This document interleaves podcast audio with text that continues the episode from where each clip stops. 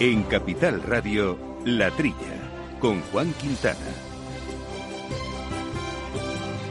Muy buenos días, gente del campo. Buenos días, amigos del campo y de sus gentes, que sabéis muy bien que es bien conocida la potencia del sector agroalimentario español. Es importante papel en la economía nacional y también en la europea, donde ya saben que somos el cuarto mayor productor. Pues el último informe elaborado por Cajamar, eh, de hecho así lo avala, su aportación en 2019 al valor añadido bruto nacional ha sido del 5,4%, superando los 60.000 millones de euros. Y si ampliamos el espectro y consideramos la producción de bienes y servicios alimentarios desde el campo hasta el consumidor, es decir, incluyendo por tanto la distribución, esta cadena supuso un volumen de negocio de casi 103.000 millones de euros, que representa 9% del valor añadido bruto y cerca del 12% del empleo, 2,4 millones de puestos de trabajo. Ahí es nada.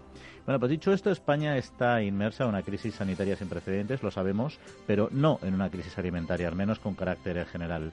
Es cierto que algunos subsectores productivos eh, sí han sufrido con toda su crudeza el impacto del coronavirus al paralizarse el canal Oreca y, sin embargo, la producción alimentaria en su conjunto se ha mantenido firme. A ello contribuido la rápida capacidad de adaptación de muchos de los agentes de la cadena y también del sector exportador, que sigue siendo un sólido motor. Creció por encima del 4% en el 19, alcanzando un máximo histórico, 52.500 millones de euros en facturación.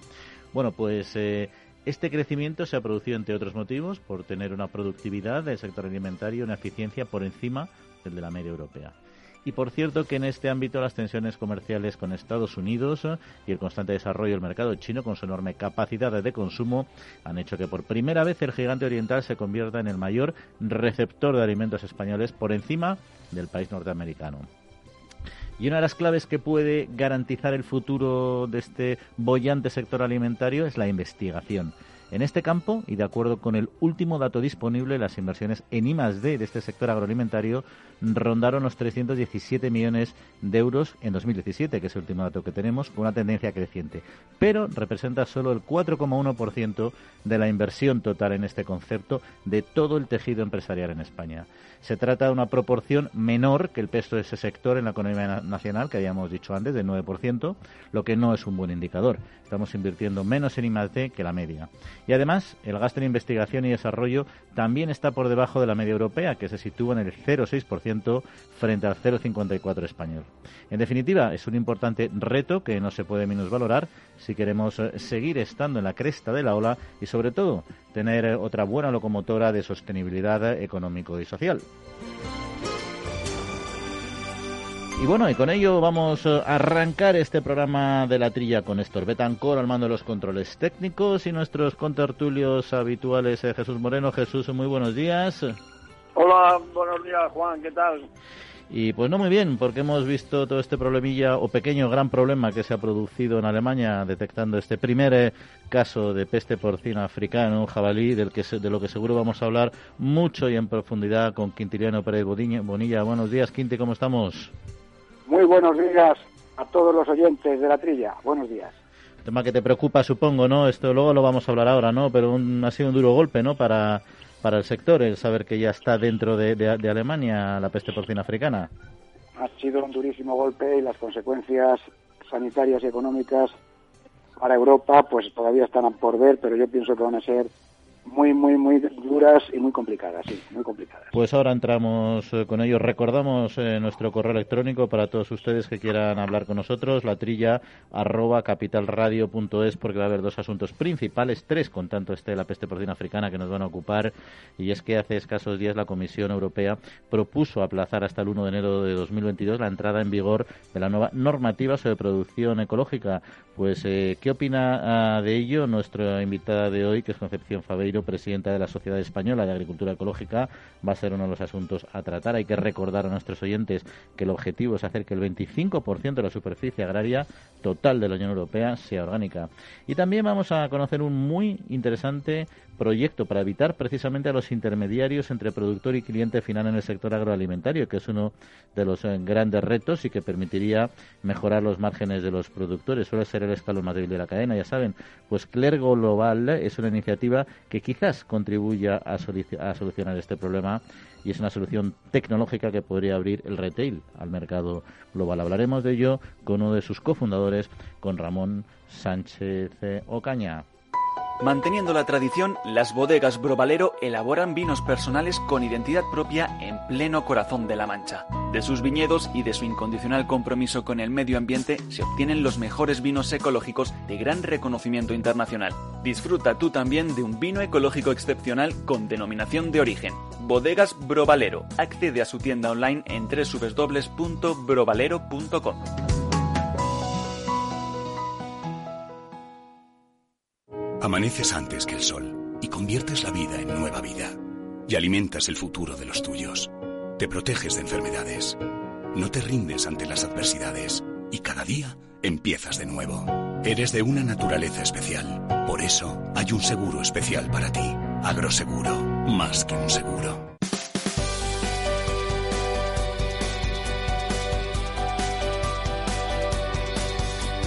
Bueno, pues eh, tenemos varios temas sobre la mesa, pero Quinti sí me gustaría en primer lugar eh, conocer tu opinión sobre este problema, este caso que se ha detectado en Alemania de peste porcina africana. Si bien la semana que viene eh, invitaremos a personas del sector, evidentemente, ya a profundizar con cierta perspectiva en el asunto, pero yo creo que un especialista como tú seguro que nos puede arrojar algo, algo de luz. Bueno, pues en este sentido yo distinguiría dos aspectos, como señalábamos al principio. El aspecto sanitario, y el aspecto económico. El foco que se ha producido en un jabalí, en principio procedente de, Polonia, en la frontera con Polonia, en la región de Brandeburgo de, de Alemania, se ha producido, como digo, como consecuencia de la existencia de peste porcina africana en Polonia y en los jabalíes de Polonia.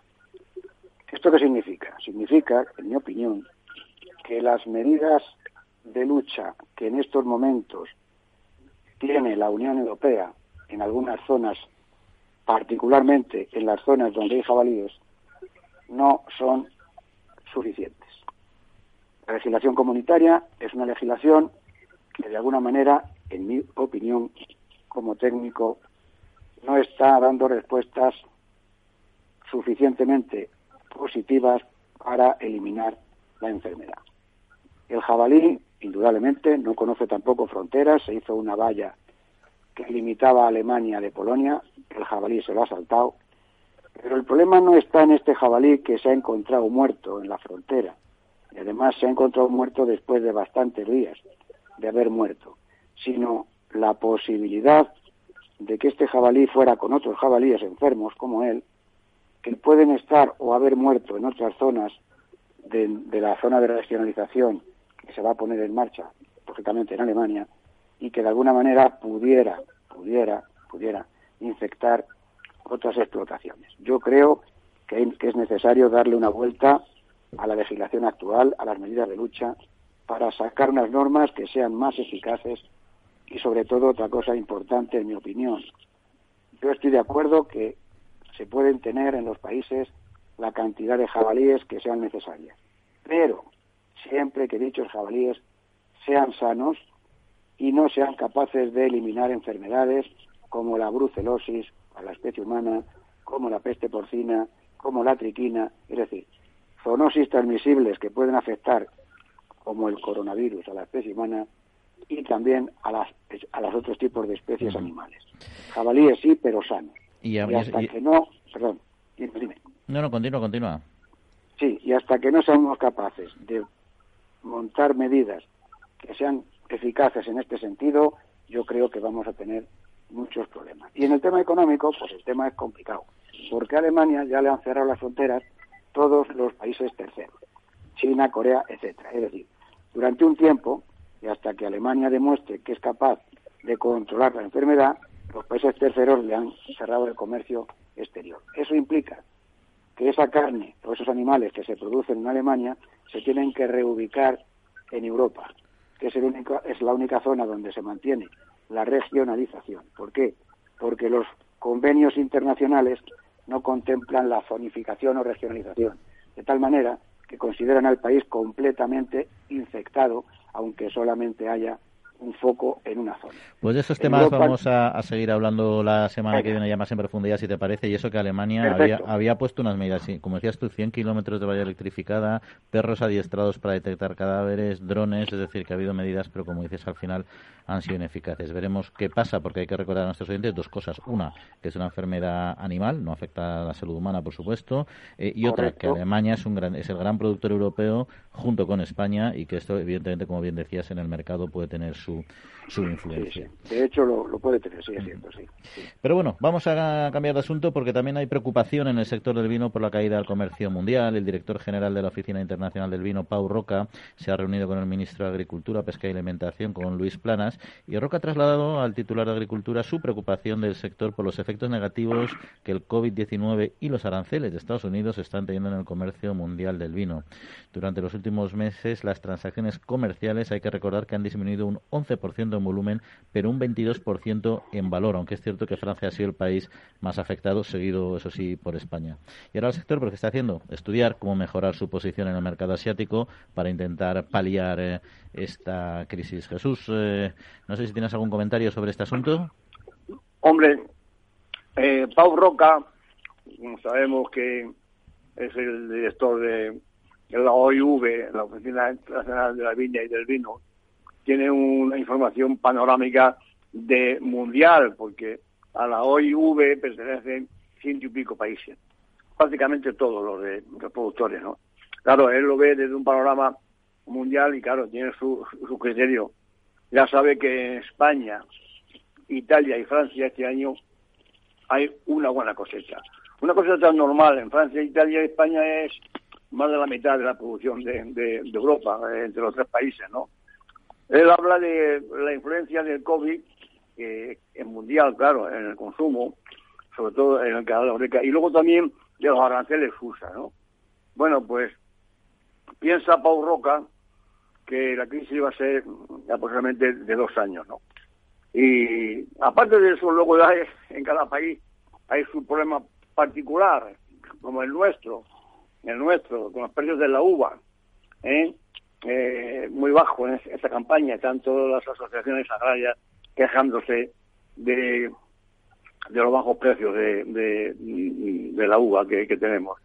¿Forma, parte de esto del problema mundial que apunta Pau Roca? Hombre, algo tendrá que ver. Pero yo creo que además hay otros problemas internos ¿no? en, nuestro país de, sobre los precios. ¿no? Algo parecido como que vamos a comentar aquí en el programa, creo, que sobre la leche el mm. tema de los precios eh, de, que están por debajo de los costos de producción. Sí, como decías, en la leche pasa algo, algo parecido, ¿no? De hecho, la Unión de Uniones de Agricultores y Ganaderos ya ha alertado sobre las quejas procedentes de, de ganaderos lácteos debido a estos precios, ¿no? recuerdan que es un país deficitario en leche y señalan que los precios percibidos han caído progresivamente desde eh, febrero, ¿no? Y han solicitado a Luis Planas cumplimiento de la ley de cadena eh, alimentaria. De hecho, pues eso, informan un poco de ciertas presiones, o ellos afirman que hay presiones eh, eh, de la industria de si no se aceptan unos precios bajos, bueno, pues no, no recoger, ¿no? La industria eso lo niega, por supuesto. De todos modos, la semana que viene intentaremos también aclarar este este este asunto. No sé, Quinti, si sobre alguno de estos asuntos querías comentar algo también. Sí, yo quería recordar hace algunos algún tiempo en este mismo programa eh, yo recuerdo cuando se empezaba a pensar en retirar, si os acordáis, las cuotas lácteas, ¿acordáis, no? por supuesto. La cuota láctea era un seguro que mantenía a cada país produciendo una cantidad concreta de leche y no se podía aumentar esa cuota que cada país tenía. Se planteó el debate de eliminar las cuotas lácteas y yo en aquel momento pensé mi opinión y dije, esto puede ser un problema importante para España. ¿Por qué? Porque Francia produce más barato que España. Y aunque España es deficitaria en leche, al quitar la cuota láctea, Francia aumenta su producción, con lo cual nos inunda de leche. Y ahí es donde está el problema. Si la cuota láctea no se hubiese quitado, en mi opinión, y se puede discutir, ¿eh? posiblemente esta situación no fuera tan alarmante, porque Francia no podía aumentar su producción como ha aumentado y no podía, como estáis diciendo bien dicho, un país importador de leche, que los precios efectivamente sean bajos porque la leche francesa es más barata que la leche española. Esa es la realidad y eso es lo que hay y esa es la cuestión. no hay más, está claro. Y, si y digo yo, digo yo, Quinchi, vamos a ver, que le costaría tanto al, al sector industrial español, que ya conocen el panorama, España importa leche, le costaría tanto pagar a, los productores españoles eh, por lo menos el precio de, producción y luego que importen todo lo que quieran al precio que quieran. Claro, es, que, juegan, en dos frentes y traen leche de Francia más barata y encima aquí pagan por, por debajo de, los costes de producción que son, como sabemos, superiores a los de, a los de Francia, ¿no? Hay otra pluviometría, hay otras estructuras de producción, aquí, aquí hay muchas ganaderías de 7, 8, 10, 15 vacas, quiero decirte que, que no, podrían las industrias hacerse un, un, un, este de, de, pecho, ¿no? Un, un, de pecho y, dolor de corazón. Vamos a pagar a nuestros eh, productores por encima del precio del coste y luego ya, y, que, que, aún así ganan dinero y luego ya traemos toda la leche que queramos de Francia, que es más barata. Eso, eso eh, tener en cuenta que el, el, el 2% de las industrias españolas lácteas acaparan el 50% de, de, de, de, la producción, vamos, del comercio de la leche.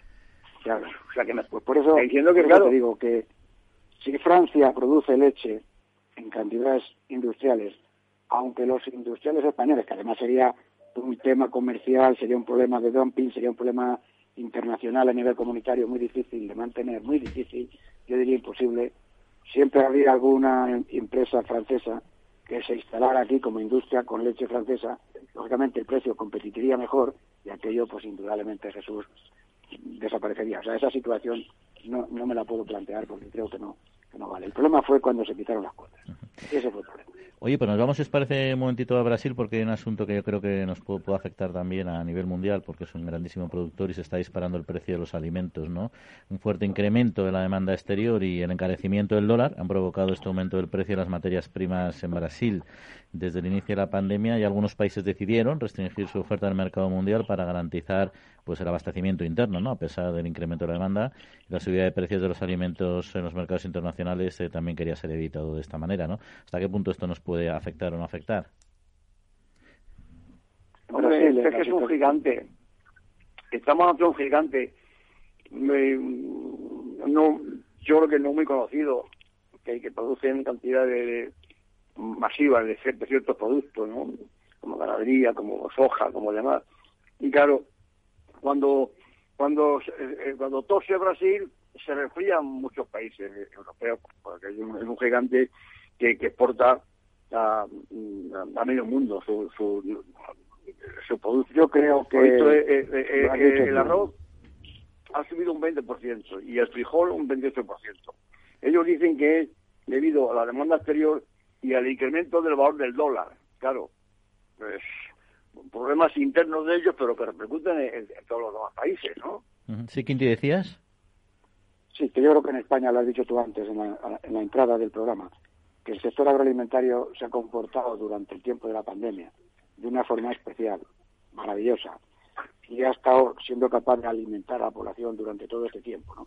A unos precios razonables. Yo creo que el autoabastecimiento en España a precios asequibles está garantizado. Y el tema importante que también lo veíamos en el programa anterior es la situación de la PAC. ¿eh? Que las ayudas de comunitarias a España y al resto de los países no sean capaces de disminuir tanto que aumenten los costes de producción. Ahora mismo tenéis los precios de la cebada y los cereales en general que están pues muy baratos, lo cual hace que la carne del cerdo y la carne de vacuno y de tal pues tampoco sea cara. Entonces, ahí veis el precio de la leche, que también es muy barato, o sea que yo creo que un problema de incremento de precios para el consumidor en España, la verdad que no lo, no, no lo contemplo ni a, ni a medio plazo ni a, un plazo razonablemente largo. Pues vamos a, vamos a ya cambiar de tercio porque tenemos a nuestra invitada esperando y no queremos hacerla esperar en exceso. En unos instantes hablamos de producciones ecológicas. Solo tú y los que están a tu lado conocéis el día a día del trabajo en el campo. Por eso en CaixaBank estamos contigo siempre Ahora es el momento de seguir invirtiendo y transformar el sector. Y para ello, contamos con soluciones de financiación pensadas para dar respuesta a tus proyectos, sean cuales sean. Solicítalas en tu oficina o a través de CaixaBank Now. Agrobank, pasión por el mundo agro. Agricultor, ganadero, frente a los riesgos climatológicos de inundaciones, tormentas, sequías, heladas, incendios o enfermedades en el ganado, nada mejor que un buen seguro que te proteja a tu familia, a tu negocio. El Ministerio de Agricultura, Pesca y Alimentación a través de ENESA subvenciona hasta el 65% del coste de tu seguro. Ahora es el momento. Mañana puede ser demasiado tarde. Plan de Seguros Agrarios. Asegura tu futuro. Gobierno de España.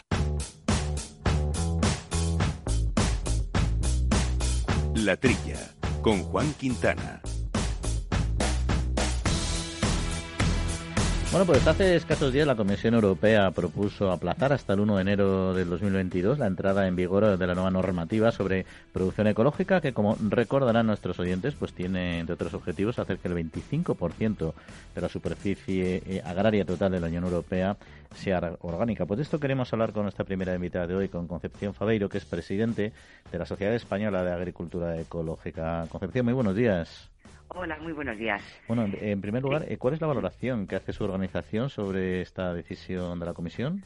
Bueno, a ver, sí quiero hacer una pequeña aclaración de lo que has dicho, porque has mezclado dos, dos conceptos que tienen los dos relación, pero, pero cada uno por su lado. Por un lado está el reglamento de la producción ecológica, que efectivamente la Comisión ha solicitado que se prorrogue su puesta en aplicación eh, un año más, iba a empezar el 1 de enero pero del 21, pero será en el 22, porque eh, falta terminar, eh, no, bueno, las prioridades de este, de este año las conocemos todos, las circunstancias en las que hemos pasado y la Comisión pues ha tenido que priorizar sus, sus tareas y no ha terminado, no, no, tenemos terminada la legislación complementaria, secundaria, que, que acompaña a ese reglamento base, ¿no? Entonces, mm, habría quedado muy poco tiempo para que el sector asumiera, eh, hiciera suyo todo toda esa nueva legislación secundaria, para que las entidades certificadoras se pusieran al día, los propios operadores entendieran, y, incluso para que nosotros, este, nuestras organizaciones, tuviéramos tiempo para redactar algún tipo de guía de recomendaciones en, un lenguaje de, calle más entendible que lo que es un reglamento, que eso, eh, bueno, pues es un, tostón de leer, ¿no? No hay, no hay quien lo coja, ¿no?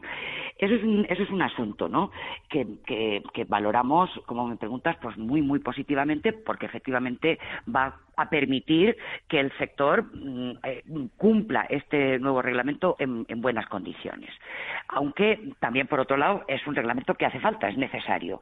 Eh, eh, esperábamos con mucha ilusión que este, este nuevo reglamento, que añade, incorpora algunos cambios importantes con respecto al, al reglamento anterior, eh, pero, pero bueno, entendemos que la realidad es la que es y, vale la pena que el sector espere un poquito para que el cumplimiento sea efectivo y, correcto.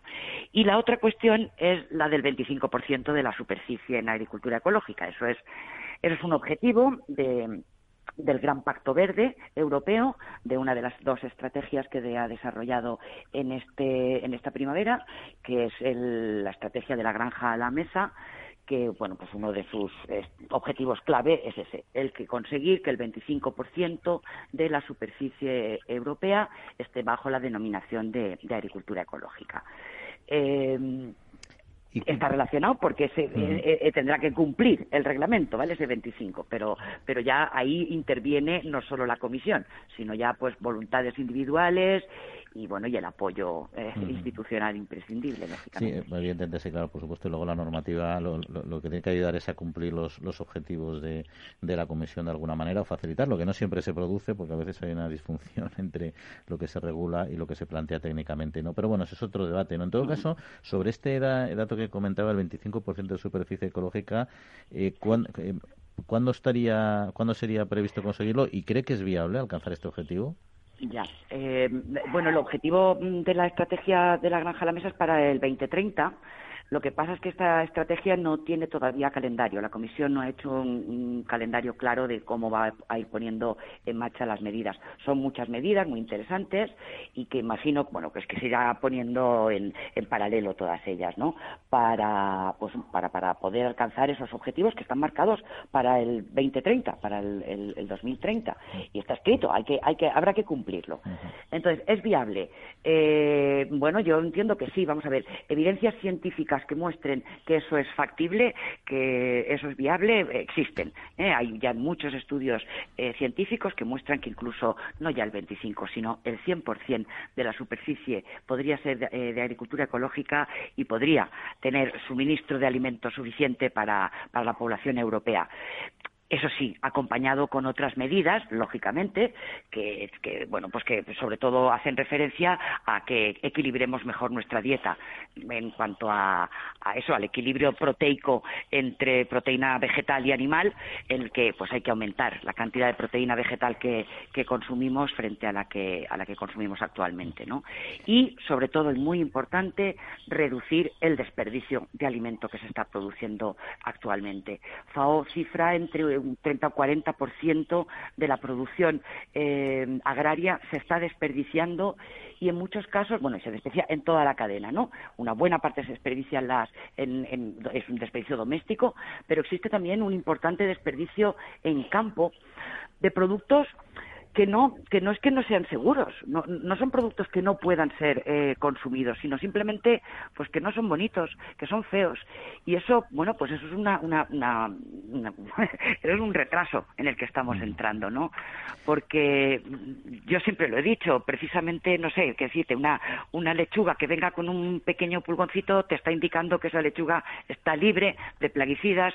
Es más, es una lechuga rica en, en, en todos los minerales porque el pulgón es mucho más listo que yo y sabe lo que es bueno que, lo que no, en fin, más listo. Tiene unos, unos eh, sensores eh, diferentes a los, a los nuestros, ¿no? Nosotros nos fijamos quizás en cosas pues que sean todas las piezas iguales, que el color sea homogéneo, en fin, cosas que realmente nos están mostrando la calidad nutritiva de un, de un alimento. Estamos perdiendo mucho alimento, perdona, ya termino, sí, eh, estamos perdiendo mucho alimento por no ser bonito.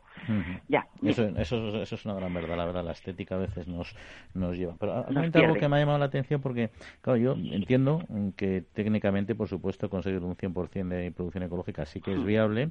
Lo que pasa es que yo aquí veo dos limitaciones, ¿no? Primero, que no, que, que no venga como consecuencia de una demanda en un mercado libre, digamos, como el que tenemos de, de la población y que esa demanda puede no producirse porque al menos a día de hoy los productos ecológicos con carácter general son más caros. O sea que el ciudadano tendría que estar dispuesto, si no cambia, si no cambia el, el, mercado, a adquirir eh, productos más caros. Y yo creo que la tendencia ahora de consumo no es, no es esa, ¿no? Por eso me he quedado un poco de la duda.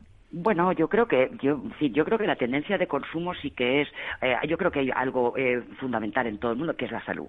Y ahora mismo, con, después de esto que acabamos de pasar, se ha visto y se ha visto claro, ha habido un aumento en la demanda de, productos ecológicos que han demostrado claramente que, bueno, pues son más ricos en sustancias antioxidantes, en vitaminas, en polifenoles, en otro tipo de, de, sustancias que, que refuerzan nuestra nuestra salud. Y y además, bueno, pues están, por supuesto, absolutamente libres de cualquier tipo de residuo de, de, producto tóxico, ¿no? Eh, el precio del producto, a ver, mm, eh, yo qué sé, eh, ahí está la voluntad individual de cada uno, ¿no? En qué queremos gastar nuestro dinero. Hay quien, bueno, pues compra teléfonos móviles que yo, pues me parece, en fin, me parece que están tirando el dinero. En la opinión de cada uno, ¿no? Yo, mm, bueno, pues considero, mm, bueno, que mi salud es prioritaria a tener un teléfono móvil más moderno, con más megas o más, o como sea, pues la verdad es que hizo, soy un poco ignorante pero eh, ¿Qué hemos de hacer? Pues trasladar información, que, el consumidor, que las personas, cuando vayan a comprar, sepan lo que están comprando. Eh, podría ser interesante que, bueno, pues que existiera eh, diferentes etiquetados, pero yo creo que eso confunde y lo que hay que hacer es aclarar que la producción ecológica, pues lucha contra el cambio climático, lucha contra la pérdida de biodiversidad, eh, mantiene los suelos fértiles mm, para las generaciones futuras, no contamina las aguas, no contamina los, los, ríos, en fin, el aire. Y y todo eso, pues, eh, ¿hay que pagarlo?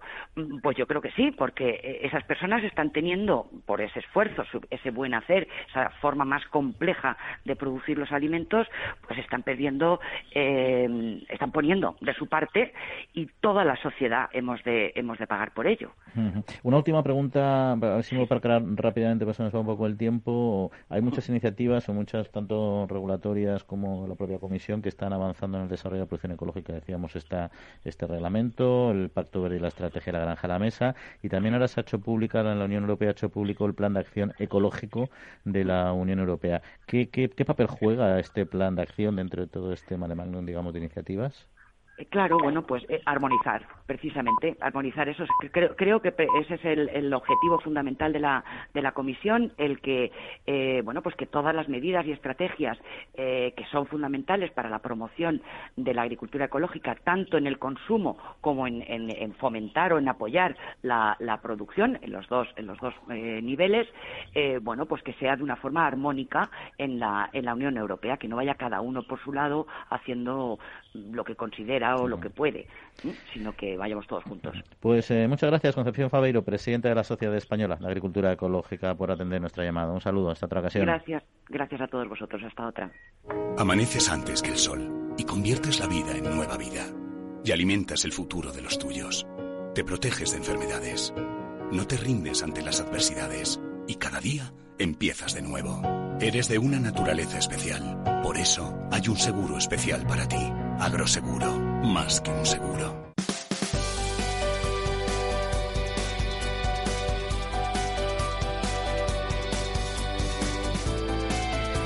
Bueno, bueno, bueno, seguimos aquí con temas sobre la mesa. No sé, Quintiliano, Jesús, si tenéis algo que comentar sobre este tema o pasamos a otra historia. Porque si puede ser rápidamente. Sí, claro. Que, claro, la agricultura ecológica es una forma de producción muy interesante, pero tampoco de alguna forma hay que pensar que el resto de los productos que no son ecológicos contaminan las aguas, contaminan el medio ambiente, producen problemas sanitarios, que no es cierto. O sea, cuidado, son dos tipos de productos sanos ambos, con unas características organoépticas muy buenas, con una percepción para el consumidor extraordinaria. Eso es un tema que yo quiero aclarar. Y luego había otro comentario que quería hacer también. Normalmente la producción ecológica da un menor rendimiento por hectárea que la producción intensiva. Eso es una realidad objetiva. Bien. ¿Por qué? Pues porque no utiliza fitosanitarios, aunque los fitosanitarios estén autorizados y no produzcan problemas, y no utiliza abonos que pueden utilizar los productos intensivos. Sin embargo, al agricultor ¿eh?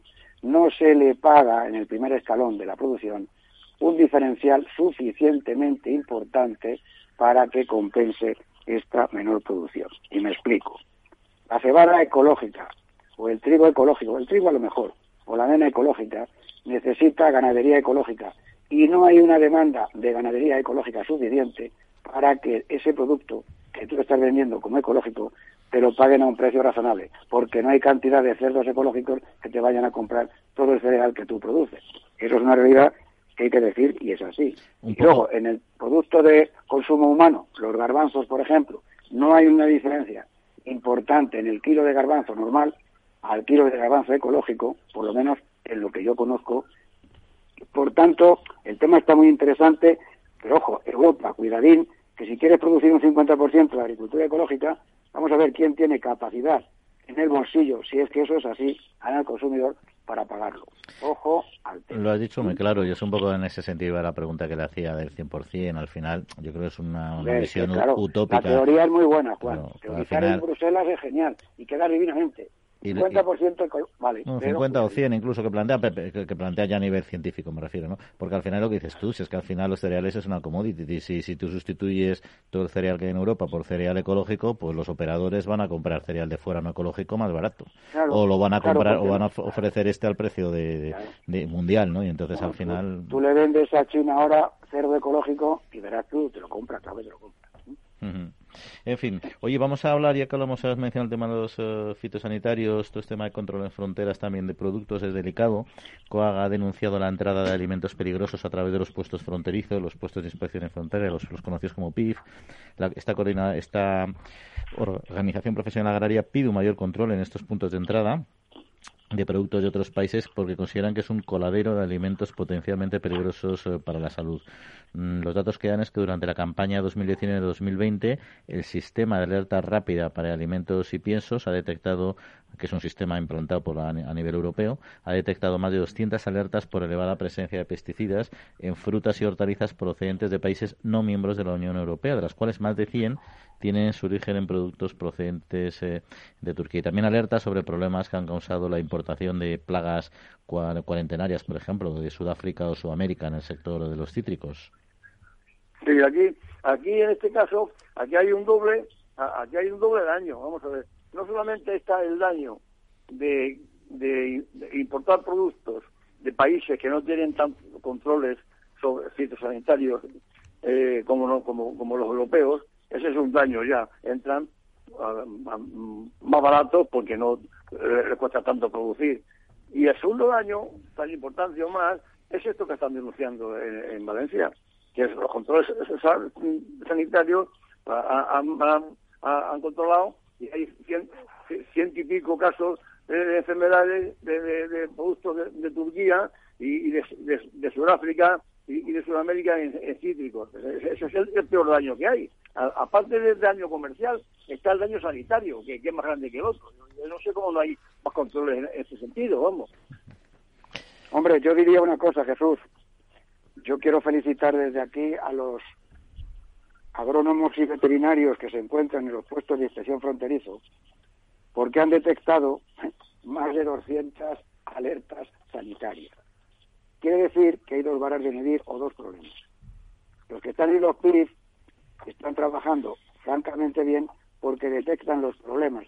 Si no trabajaran bien, no se hubieran detectado. Y como se detectan, se ponen de manifiesto. El problema no está en el PIF.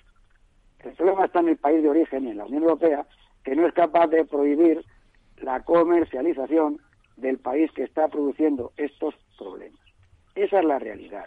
Si el país de origen digo, que tendría que tener, perdona, tenía que tener unos de salida. Que, que, que, ¿eh? que, lo detectan, pero si luego los políticos o quien sea no, no, no ponen voto a esas importaciones... Pues, pues eso es lo que te estoy diciendo, eso es lo que te estoy diciendo, que igual que nosotros cuando exportamos carne a un país tercero, tienen que pasar por el PIF de salida, con un certificado español de garantías ¿eh? de la carne que estamos exportando, tanto de salud pública como de sanidad animal, los países terceros teóricamente también tienen unos servicios de inspección fronterizo para exportar. Entonces, ¿qué ocurre? Que donde pudiera ocurrir, que yo no lo digo, que se haga la vista gorda o no se detecte bien, o a lo mejor no tienen medios humanos o técnicos suficientes, es en el país de origen. Y lo que tú dices, Jesús, está muy bien dicho. Oiga, usted tiene a la gente de los PIB detectando problemas permanentemente tómense las medidas oportunas para que no venga ese flujo de productos a España y al resto de los países de la Unión Europea. Y, luego hay, hay, un tema, por ejemplo, que está, que está muy de actualidad esta semana vinculado a este tema, ¿no? Es precisamente el, representante de la Asociación de, Productores eh, de Sudáfrica ha vendido que la, que es la plaga de la falsa polilla pues no va a impactar a determinados cultivos como las naranjas navés o Valencia, ¿no? Solo a esas, pero en cambio no a mandarinas y a pomeros. El sector se ha puesto en, pie porque ellos tienen estudios y están está incluida precisamente en el plan de contingencia esta plaga que, demuestran que sí es, ¿no? Pero esta persona, el representante, a la comisión y les ha medio convencido, ¿no? Porque dice que de las pruebas que ellos hacen, el 99,5% salen favorables sin plaga. Pero claro, es que aquí a nosotros no se nos, no se nos permite exportar ni siquiera con un 0,5% de plagas. Claro, claro, es que no puede ser el 99,5%. Y luego, y luego, y luego venden... te entra un virus, una bacteria o un parásito. Claro, y luego se, y, luego se expande, con dentro del 0,5% luego se expande. Pero es que venden, venden burras, hablando en plata, que luego calan en, en determinados estamentos y, se les acepta, ¿no? Por, por, lo, por motivo que sea, ¿no? Porque también con el tema de la mancha negra, los propios sudafricanos dijeron que no podía aclimatarse la citricultura mediterránea y ya el año pasado se ha detectado en miles de hectáreas de citrícolas de Túnez, que es 100% mediterráneo, ¿no? Es decir, que aquí hay que ser muy, muy, muy cauto. por el propio cambio climático, porque desde el momento en que aumenta eh, la fiebre del Nilo, por ejemplo, ¿qué pasa? El mosquito que viene de África se aclimata ahora en zonas geográficas que en su momento eran nocivas para él, porque la climatología era adversa. Ahora no, ahora tiene una temperatura muy agradable donde el mosquito se encuentra confortablemente en Doñana o en los pueblos que sean, que yo no me acuerdo ahora mismo, ¿no? Pero la situación es esta, entonces claro, mira, como tú muy bien dices, un 0,5% de riesgo es un riesgo. Y entre tanto, pues nuestra industria fitosanitaria, pues eh, la europea, establece sus compromisos, hace sus deberes y plantea sus objetivos para el 2030. La industria europea para la protección de cultivos ya ha publicado estos compromisos adoptados para guiar al sector durante los próximos 10 años. ¿Qué es lo que pretenden? Pues apoyar de esta manera el nuevo Pacto Verde Europeo, del que ya hemos hablado anteriormente, que estamos hablando dentro de los programas, que va a incluir una inversión de más de 14.000 millones de euros.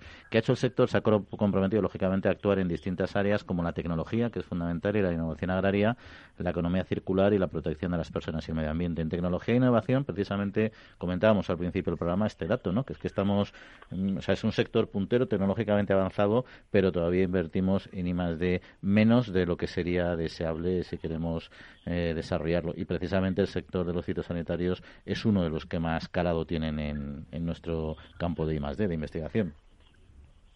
Claro, es lógico además, le pasa igual que los productos veterinarios, los, antibióticos. Cada vez se están retirando más y lógicamente hay que avanzar en el I más D y en la tecnología para ser capaces o bien producir con menos antibióticos o con fitosanitarios que sean perfectamente compatibles con la, con la salud humana. Pues de tecnología y de mercado vamos a hablar en un instante. Amaneces antes que el sol y conviertes la vida en nueva vida. Y alimentas el futuro de los tuyos. Te proteges de enfermedades. No te rindes ante las adversidades. Y cada día empiezas de nuevo. Eres de una naturaleza especial. Por eso hay un seguro especial para ti. Agroseguro, más que un seguro. El Foro Interalimentario trabaja por conseguir los mejores productos con la máxima calidad a los mejores precios, velando por garantizar la seguridad de la cadena alimentaria sostenible desde su origen hasta que los productos llegan al consumidor. Para ello cuenta con el compromiso de las empresas que lo integran, que apuestan por la seguridad, la calidad, la investigación, la innovación y la justa retribución de todos los agentes de la cadena.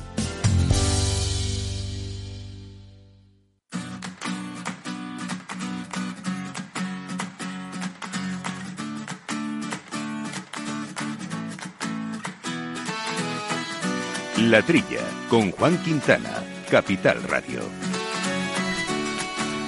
Pues evitar a los intermediarios entre productor y cliente final en el sector agroalimentario es uno de los grandes retos que permitiría mejorar los márgenes de los productores, que suelen ser el escalón más débil de la cadena. Claire Global es una iniciativa eh, que quizás eh, contribuya a solucionar este problema y siendo una solución tecnológica que también podría abrir eh, el retail a un mercado global. Uno de sus cofundadores es Ramón Sánchez Ocaña. Ramón, muy buenos días. Muy buenos días, ¿qué tal todo? Saludos a todos. Pues, eh, ¿qué es Claire Global y, cuándo y cómo, cómo nace? Pues mira, estaba escuchando precisamente Claire, eh, Global es el marketplace, el primer marketplace que, que hay a nivel mundial eh, de agroalimentación que utiliza la tecnología de inteligencia artificial y machine learning, que ahora suena mucho, está muy de moda, y somos los, los primeros que hemos aplicado esta tecnología con, con el fin de ayudar, de facilitar lo que es la, la, la transaccionalidad y, la, y, el acortar intermediarios. Te estaba escuchando en la entrevista hace un momentito cómo acortar esa cadena de intermediarios que tanto necesita el campo, pues eso es Claire. Claire, es la herramienta de comunicación inteligente que puede acortar esa cadena, que, que puede conseguir que el agricultor, el, el ganadero pueda vender más directamente sus productos.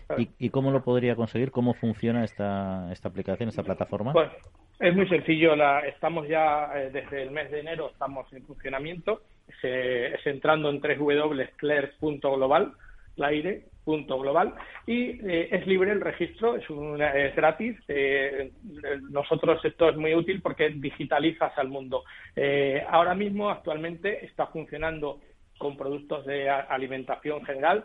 Ya hay incluso agricultores que están mm, registrando sus cosechas mm, futuras de limones, de, tomates, o sea, de tomates no de limones y de frutas tropicales que están poniendo ya a, venta futuro. Y eh, en breve vamos a poner la funcionalidad para que los, los ganaderos también puedan poner sus animales vivos a vender y se convierta en una lonja real, en una lonja eh, verdaderamente fiable y, transparente, ¿no? que se los pueda comprar o bien un matadero de los que hay ya mm, muchos registrados actualmente, o bien otro intermediario de otra parte de España que le pueda pagar más. Que, en definitiva es defender al ganadero de, de, los intermediarios y que pueda tener una herramienta de, comunicación transparente, competitiva. y uno de los grandes eh, problemas, lo estamos viendo estas últimas semanas con el tema de la leche, también con la uva que ha bajado mucho el precio, es precisamente el disponer de un contrato, de un contrato que proteja de manera razonable a ambas eh, partes. ¿Da solución a este problema esta plataforma? Eh, les da solución en parte. A ver, le da solución porque se produce un contrato. Cuando, cuando, cuando una, una empresa quiere comprar a un agricultor o un ganadero directamente, eh, se va a generar un contrato mm, en ese momento que, eh, que crea Cler, es una factura pro forma con todos los parámetros y es un contrato entre ambas partes que es firmado digitalmente. Pero, mm, pero no es un, se produce el contrato para esa transacción. O sea, es un contrato spot, no es un contrato a futuro. Lo que sí que es verdad que por contra le va a dar muchas opciones porque le está dando la opción de ponerle en el mundo, de que haya mucha gente que le va, que le va a ver su producto y va a tener muchas más posibilidades. Entonces, eh, es, lo, eh, es lo que se le puede ofrecer competitividad. Y es una plataforma, ya vemos que es competitiva, ¿es sencilla, es intuitiva o, hay que tener ciertas habilidades tecnológicas para, para, entrar, para meterse en este sistema? Nada, es muy fácil. Yo pongo el ejemplo que hace muy poquito un señor de Alicante, un agricultor, que se ha registrado, me escuchó en otro programa de radio y se ha registrado eh, él solito y ha colgado sus limones y los tiene puestos fantásticamente y yo no he tenido que hablar con él, para nada. O sea, que es absolutamente intuitiva, hay instrucciones eh, para hacerlo y se puede hacer también desde Internet y en breve va a tener una app directamente en el móvil que la va a poder registrar también desde el mismo móvil. O sea, pero muy muy sencillo, no no hay, no, hay, no, no registra problemas. Es, es, tipo tipo Apple, no lleva instrucciones. ¿Y cómo paga este servicio el usuario, tanto el comprador como el vendedor?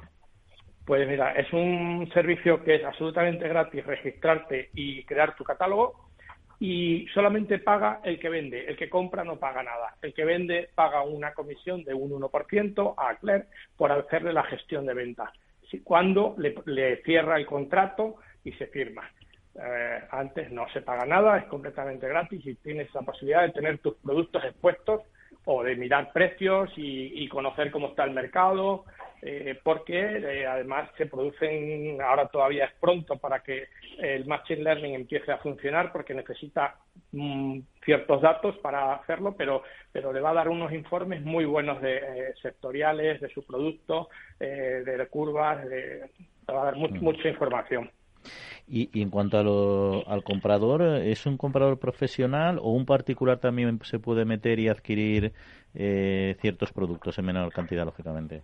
Pues mira, en principio todo, todo agricultor que es autónomo puede entrar, agricultor y ganadero, y luego son todo empresas. En principio es B2B, es todo mm, entre empresas a nivel mundial. ¿eh? Eh, lo que pasa es que, como he oído que se están barajando posibilidades de que los agricultores en determinadas comunidades autónomas se les permita vender directamente sus productos a la ama de casa, nosotros, CLER, también tiene un apartado de B2C, o sea, a particulares, en el que, por ejemplo, un agricultor de, de Badajoz, por ejemplo, puede poner eh, sus productos a vender y, una, mm, y las personas, digamos, de, de la ciudad, de un radio cercano, le pueden comprar directamente al agricultor a través de Clerc, sí, que está, que está operativo. Eso, mm, lógicamente, ¿por qué te digo esto? Por el tema de la logística, que la logística mm, mata eh, un transporte de más de, de 20 kilómetros, 30 kilómetros en un producto de este tipo. Entonces, pero está pensado para nivel, a nivel local, por ciudades, por provincias, sí se puede hacer, que es una solución muy buena para un agricultor. Le va a dar, le va a dar muchas posibilidades. ¿Y en la actualidad a qué mercados están llegando? Pues ahora mismo estamos en, en 54 países, ya eh, tenemos mm, empresas registradas y estamos creciendo todos los días. mm, bastante rápido. Eh, la idea es ser globales. O sea, nosotros una Cler es una empresa global que rompe todas las fronteras, todas las barreras de comunicación. Tiene un chat que es escribes en tu idioma y el receptor lo recibe en el suyo. Sea, mm, puede, la idea es que no haya, no haya fronteras para nadie ni para nada. Pues muy interesante proyecto, desde luego cumpliendo sus objetivos aportará mucho al sector. Le deseamos mucho éxito a Ramón Sánchez Ocaña y recordamos a nuestros oyentes que lo pueden entrar y conocer mucho mejor y participar en él en claire.global, claire.global. Global. Muchísimas gracias. A, a, vosotros y mucho éxito. Un saludo. Gracias, gracias. El Foro Interalimentario es una asociación sin ánimo de lucro que agrupa empresas punteras del sector agroalimentario que trabajan con más de 22.000 pymes y productores primarios. Las empresas del foro sustentan más de 90.000 puestos de trabajo y destinaron casi 200 millones de euros a actividades de investigación e innovación y al desarrollo de nuevos sistemas de producción alimentaria.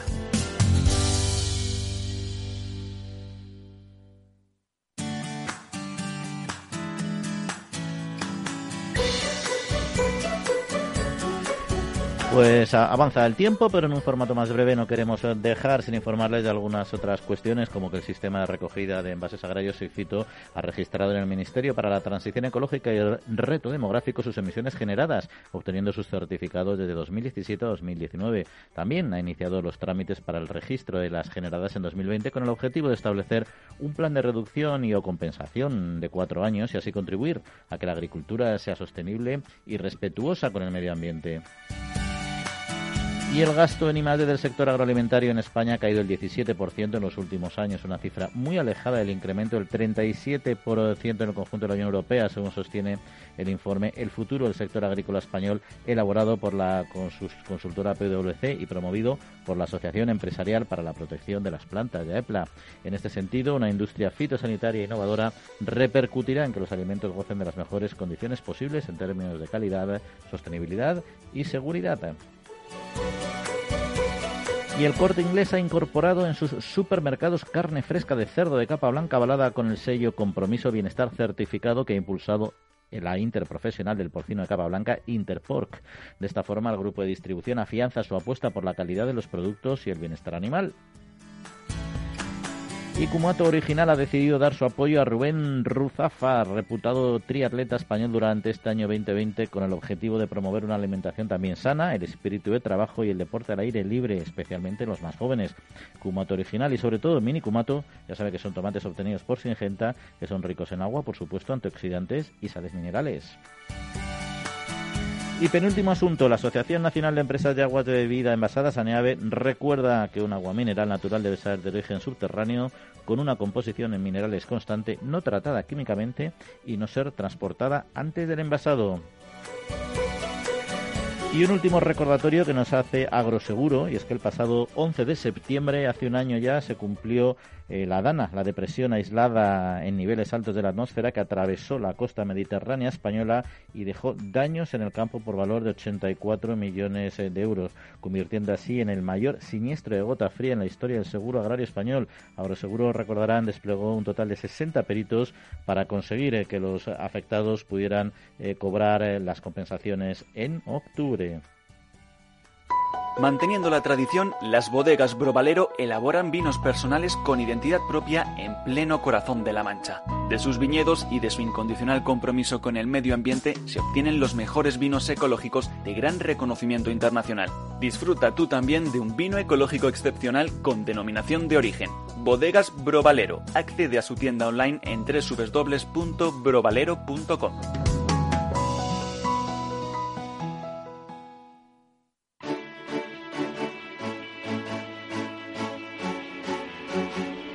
Pues ya saben, acceden a su página web y a los oyentes de la trilla les permite eh, adquirir eh, sus vinos ecológicos eh, de autor con un 15% de descuento. ¿Qué tienen que hacer? Se meten en la página web brovalero.com y cuando vayan a hacer el pago de aquel producto que han elegido le pedirán un código de cupón pues teclean simplemente la trilla, todo seguido y en minúscula, y ya tendrán ese 15% de descuento para estos estupendos blancos fermentados en barrica ecológicos, los monovarietales Cabernet Sauvignon, Petit Verdot, Shiraz y aquellos que más les gusten. Y hablamos de vino Jesús y como siempre un refrán que nos traemos aquí a la boca, ¿no?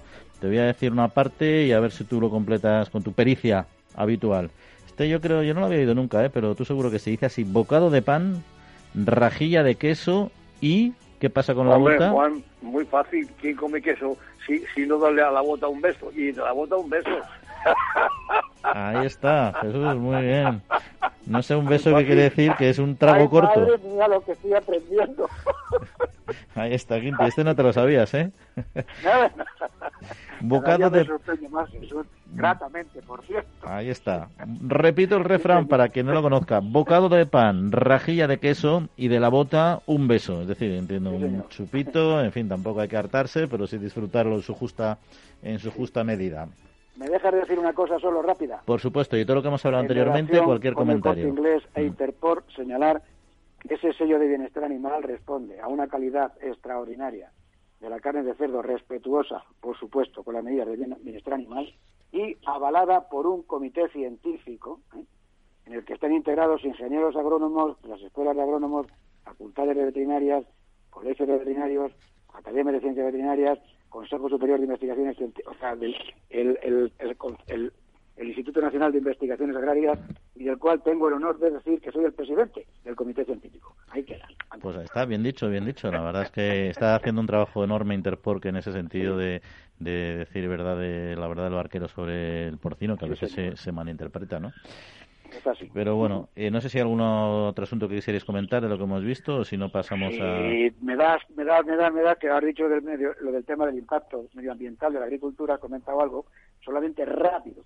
En el estudio de emisiones de gases de efecto invernadero, cuando se está diciendo que la agricultura produce aquello y tal, te lo digo rápidamente, el 29% de gases de efecto invernadero el transporte, el 20% la industria, el 13,5% la generación eléctrica y la maquinaria el 3 y pico, residencias comerciales un 3% y agricultura un 12%. O sea, que si desapareciera la agricultura quedarían todavía un 82 88% de producción de gases de efecto invernadero. Luego no se puede criminalizar a la agricultura con el metano y demás gases de efecto invernadero porque no es cierto.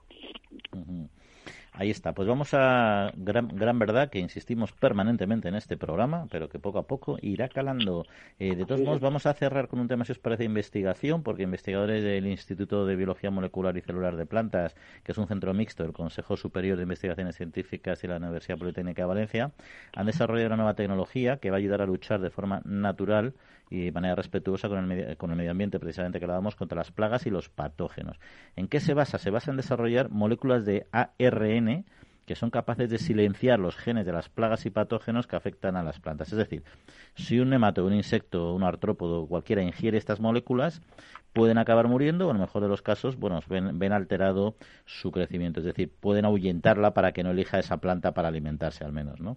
Es una nueva generación, yo creo que de productos fitosanitarios eh, bastante eh, singular. Además, este antes eran, era muy caro este procedimiento, o sea, aplicarlo, pero se ha salvado este hándicap y ahora permite obtener estas moléculas a un coste realmente bajo. Veremos cómo. Muy interesante, sí, señor, muy interesante. Mi, mi reconocimiento al, al Consejo Superior de Investigaciones Científicas no sé si está muy bien reconocido su labor. Están en todos los puntos claves de la investigación, a la agricultura y no digamos ahora con el COVID y demás. Chapó para el, Consejo, el famoso CSI, Consejo Superior de Investigaciones eh, Científicas.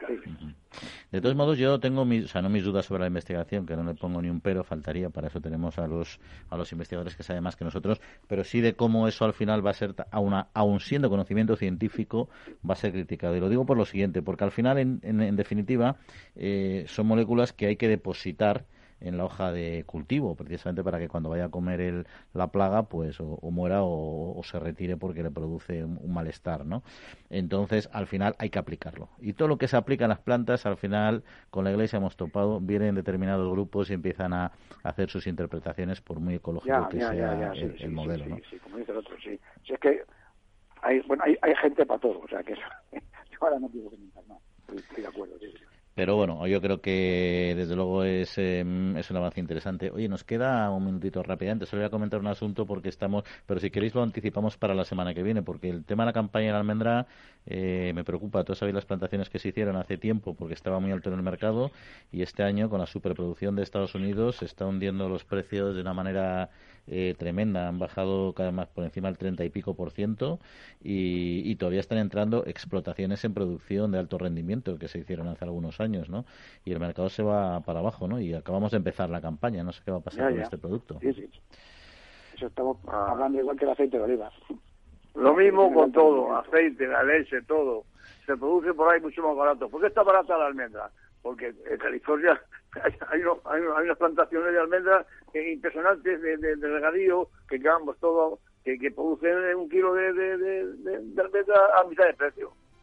Claro, pero, importa ya está. pero como subió el mercado mucho en tiempos, el precio se hicieron grandes plantaciones intensivas en España en regadío y ahora, hombre, todavía no ha bajado el precio que estaba antiguamente, ¿no? Pero pero te ve una mega producción de esta como la de Estados Unidos y te hunde el mercado en un año, a ver si, si eso se, se equilibra de una manera u otra. En fin, oye, Jesús, eh, Quinti, nada, que me alegro de iros como siempre y la semanita que viene más y mejor, ¿no?